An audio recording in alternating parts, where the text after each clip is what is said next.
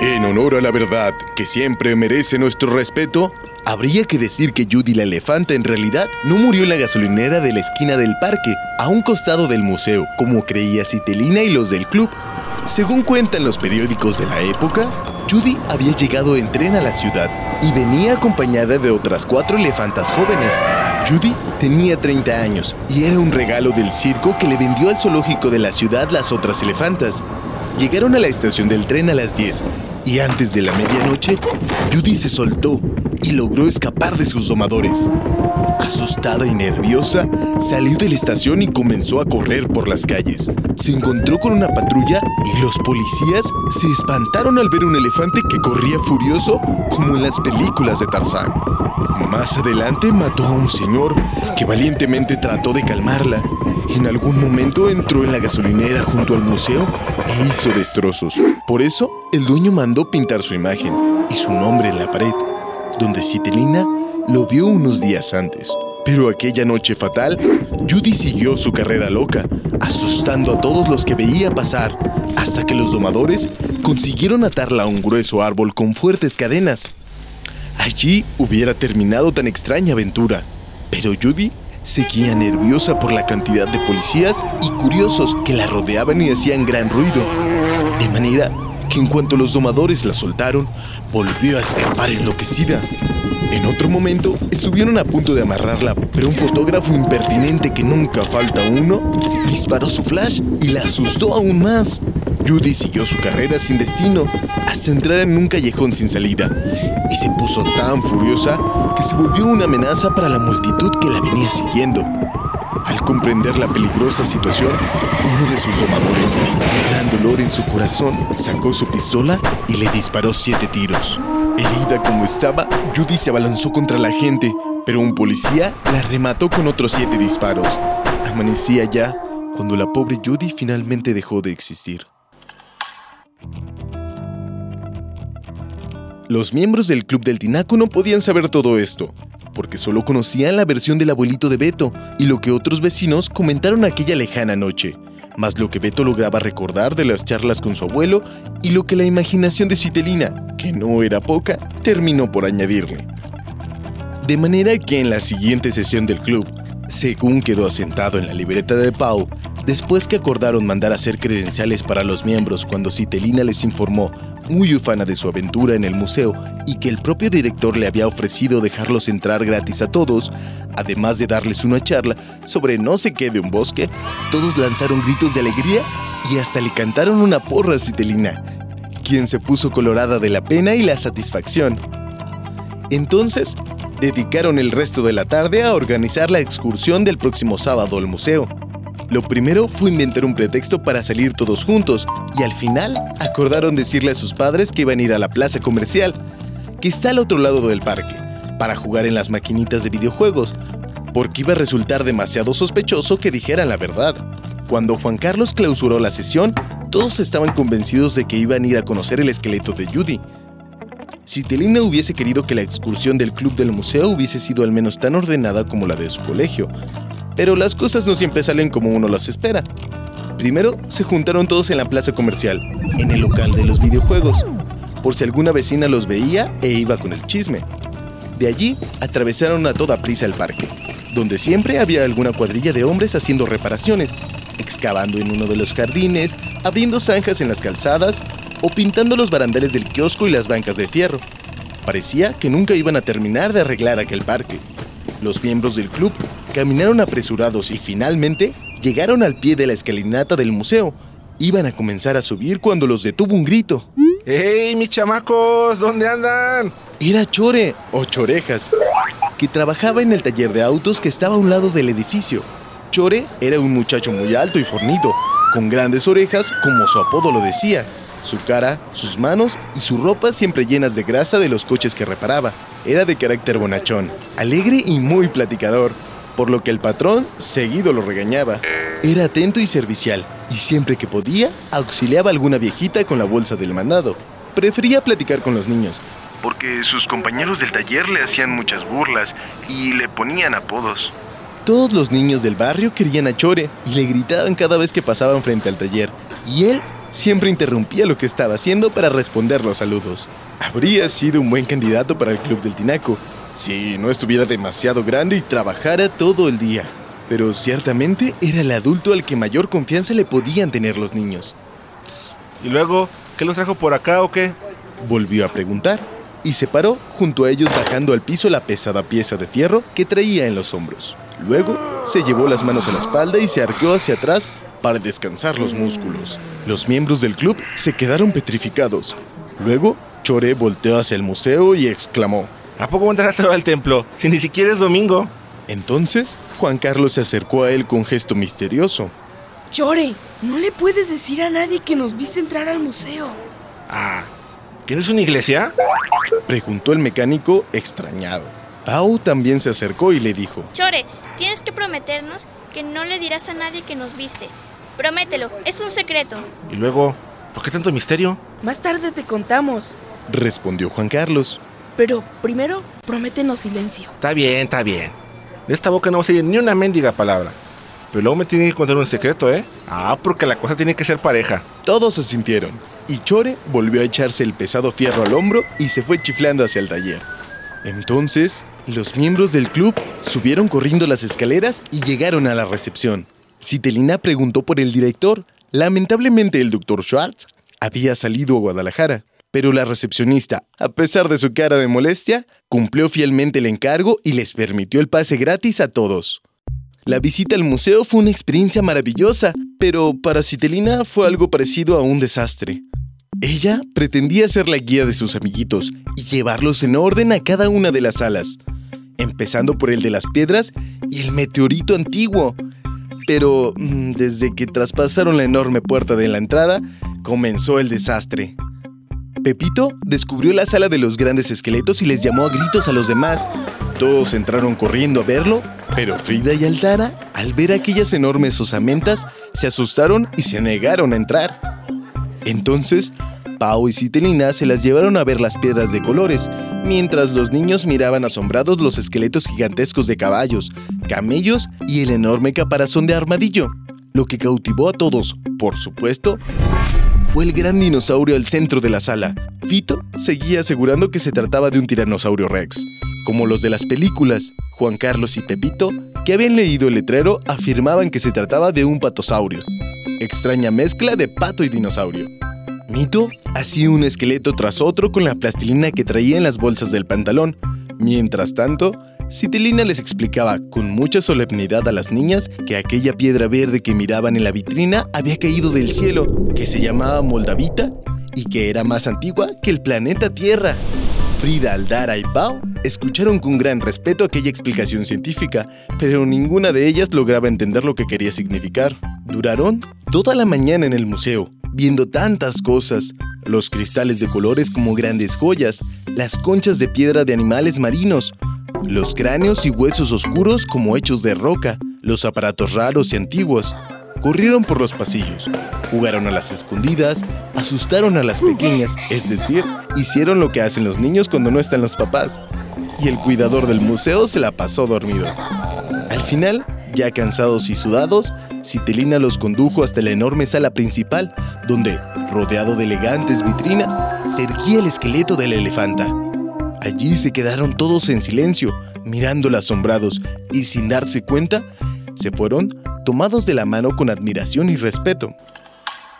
Aquella noche, durante la merienda, Citilina le contó emocionada a Don Cuco la aventura del Club del Tinaco en el museo, todo lo que vieron e hicieron, y le habló del meteorito llamado Moldavita y del gran final contemplando la gigantesca osamenta de Judy. Su papá la escuchaba con una sonrisa enternecida, mientras sopeaba una concha en la taza de chocolate. Al levantarse de la mesa le dio un beso en la frente y le dijo, Ay, hija mía, yo no sé qué relajo te traes con ese museo que dices, con ese esqueleto y la famosa elefanta. Pero espero no te vayas a meter en dificultades. Y ya para irse a preparar los medicamentos para el otro día, agregó. Pero esos del museo, que quién sabe qué clase de gente serán, lo que deberían de hacer es dejarse de tonterías y enterrar todo ese montón de huesos. Citelina le pidió el beso de las buenas noches y mientras lavaba los trazos, se quedó pensando en las palabras de su padre. Ya en la cama y con la luz apagada, el asunto le siguió dando vueltas en la cabeza y tal vez por asociación, le vino el recuerdo de las últimas vacaciones en la casa de su abuela. La abuela materna vivía en un pueblo muy lejano, donde hacía mucho calor y los mosquitos te picaban por las noches. Don Cuco y Citelina tenían que viajar varias horas en un autobús para ir a pasar las vacaciones con ella, lo cual era muy cansado y aburrido. Pero al llegar a la vieja casa se olvidaba de todo el cansancio, pues la abuela los esperaba con una gran jarra de agua de frutas y la comida más deliciosa que Citelina lograba recordar, y que solo ella sabía preparar. Y además, su jardín era enorme y lleno de plantas como una selva. Citelina pasaba horas allí jugando a ser exploradora y cazar fieras salvajes. Pero la última vez que fueron de vacaciones, ella descubrió en un rincón del jardín, a un lado del pozo, un montoncito de tierra que parecía hecho apenas unos días antes, y encima de él una tarjeta de cartón con un nombre. Intrigada, Citelina corrió a la cocina donde la abuela preparaba ya el almuerzo y le preguntó acerca de su descubrimiento. La abuela le respondió. Allí enterramos al misifuso, mi pobrecito gato que se murió la semana pasada. Ya era muy viejo y apenas caminaba por las reumas. Pero no sabes cuánta tristeza me dio. Era mi única compañía. ¿Y por qué lo enterraste? Ay, mi niña. Y dejando un momento el fogón para mirarla, le respondió. Los animales también son criatura del Señor, como nosotros, y merecen una cristiana sepultura.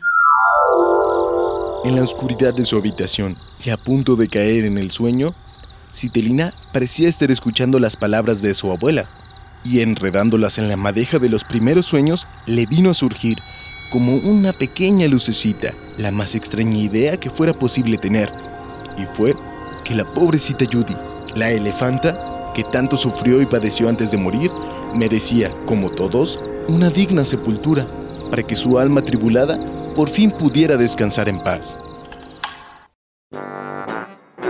Una cosa era que Citelina convenciera a sus amiguitos de que era una terrible injusticia que la pobre Judy no hubiera recibido una sepultura decorosa, como cualquier criatura del Señor, y otra muy distinta, que le tocara precisamente a los miembros del Club del Tinaco darle solución a tan escabroso asunto.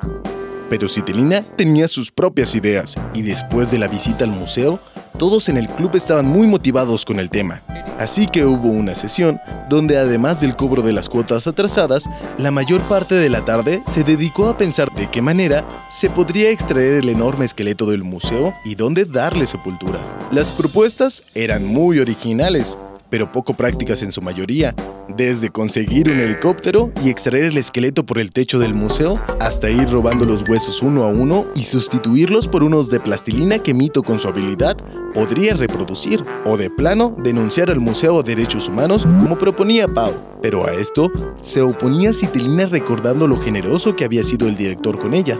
Y así fueron aportando ideas como se les iban ocurriendo, las discutían y terminaban por desecharlas por difíciles de llevar a cabo, hasta que la tarde fue muriendo y se comenzaron a escuchar los gritos de las mamás llamándolos a la merienda. Y hasta allí hubiese llegado el asunto, pero incluso las siguientes sesiones del club se dedicaron a atender otros asuntos importantes, como el diseñar un escudo propio, mandar a hacer unas camisetas, o si se debía invitar o no a Chavo al club como proponía Pau, para obligarlo a dejar un rato su computadora. Pero a veces el destino guarda sorpresas, y una tarde, después de lavar los trastes y antes de ponerse a hacer su tarea, a Citelina se le ocurrió darse una vuelta por el museo. Llegó hasta la recepción, donde las dos señoritas continuaban charlando animadamente, pero esta vez, al advertir la presencia de la pequeña, se apresuraron a preguntarle qué se le ofrecía, y una de ellas incluso le informó. El señor director está en la sala principal, trabajando en el esqueleto del mamut. Esto llamó la atención de Citelina, que pidió le permitieran entrar, ellas, por supuesto, le dijeron que adelante y no se atrevieron a cobrarle la entrada, siendo como era amiga del director. Citelina dio las gracias y corrió hasta el interior, para encontrar que la sala principal estaba hecha un verdadero desorden. Había un buen número de hombres trabajando, cajas, periódicos, plásticos de envolver y cinta adhesiva en grandes rollos. Un gran andamio desde el cual otros hombres se hallaban desmontando, con gran cuidado, los huesos del esqueleto de Judy. Citelina no podía creer lo que estaba mirando. En una esquina, donde otros trabajadores estaban cubriendo con papel periódico y plástico las elegantes vitrinas, se hallaba el director dando órdenes a todos con grandes voces. Al ver entrar a la niña, se acercó apresuradamente haciendo señas de precaución. Atrás, Citelina, atrás. Que esta es una maniobra muy peligrosa. Le gritó con su acento un poco raro. ¿Pero qué están haciendo? Le preguntó casi como regaño la niña. El director la tomó de la mano y la hizo retroceder unos pasos. ¿Por qué se están llevando a Judy? Exclamó alarmada Citelina. Es algo temporal, no te preocupes. Le respondió el doctor Schwartz, conmovido por su preocupación. Lo vamos a mandar por unas semanas a Guadalajara. ¿Recuerdas al profesor que vino el primer día que nos visitaste? La niña asintió.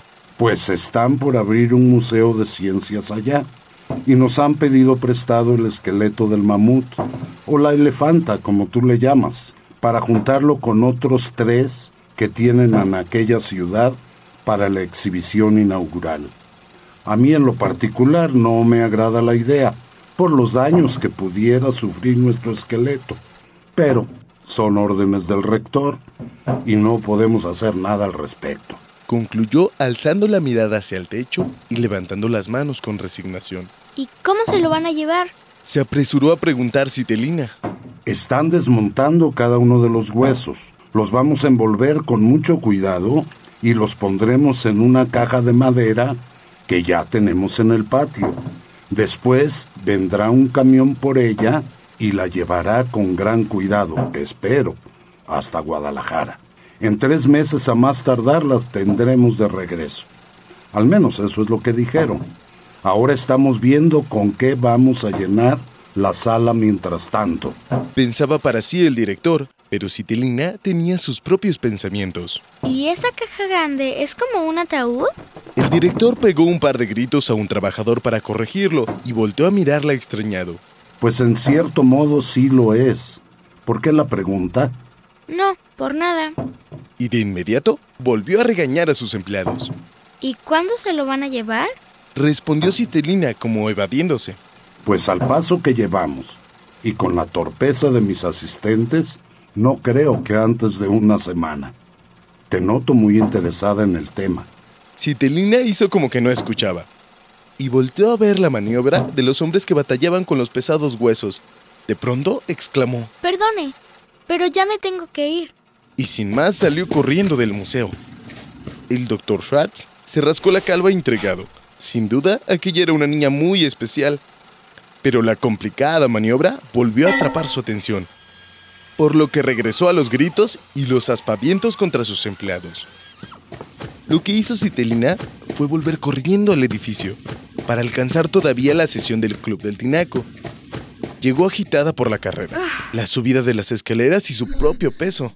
Todos estaban asombrados por su repentina llegada, pero tuvieron que esperar a que recuperara la respiración para que pudiera explicarles lo que acababa de descubrir en el museo.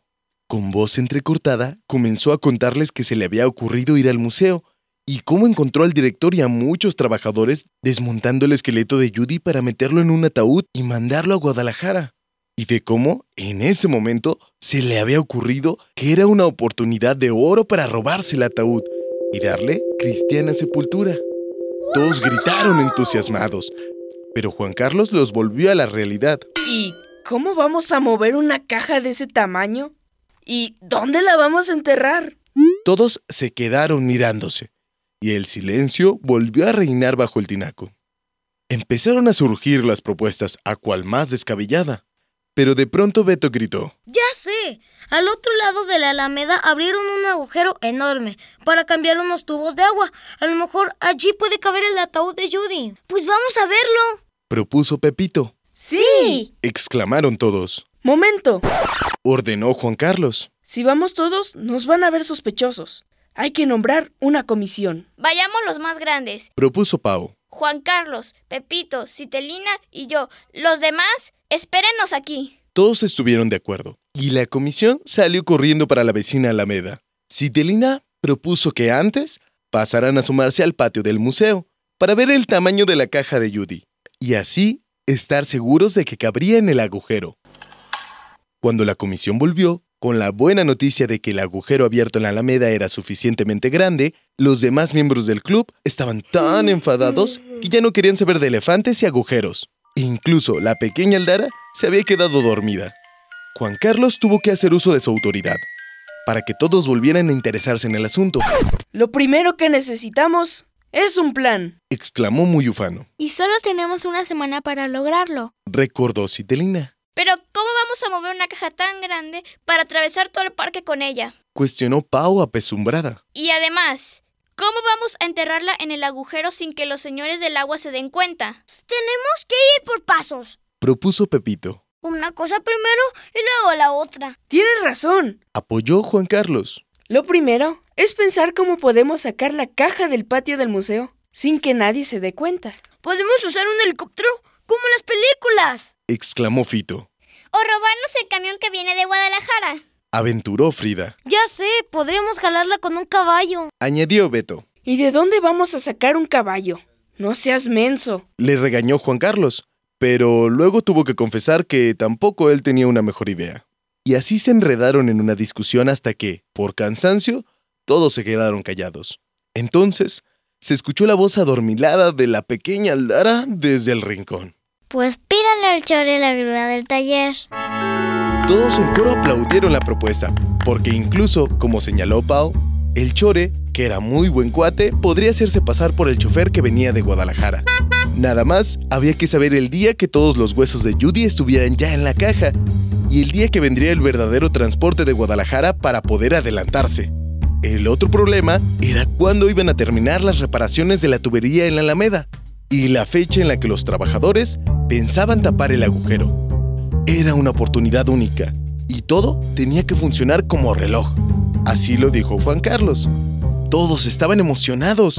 Se sentían en una aventura como las que se ven en las pantallas de los cines, y no en la vida común de los niños. Se sentían espías, agentes secretos o miembros de una agencia internacional. Cualquier cosa que eso quisiera decir. Entonces se designaron comisiones. Citelina se encargaría de averiguar la fecha en que llegaría el camión de Guadalajara. Juan Carlos y Pau de hablar con el Chore y convencerlo de hacer la delicada maniobra. Pepito y Beto se encargarían de preguntarle a los señores de la obra cuándo taparían el agujero. Y todos conseguirían palas para cubrir la caja, en cuanto el Chore la depositara con la grúa. El plan parecía perfecto, y justo a tiempo, porque ya se empezaba a escuchar los gritos de las mamás llamándolos.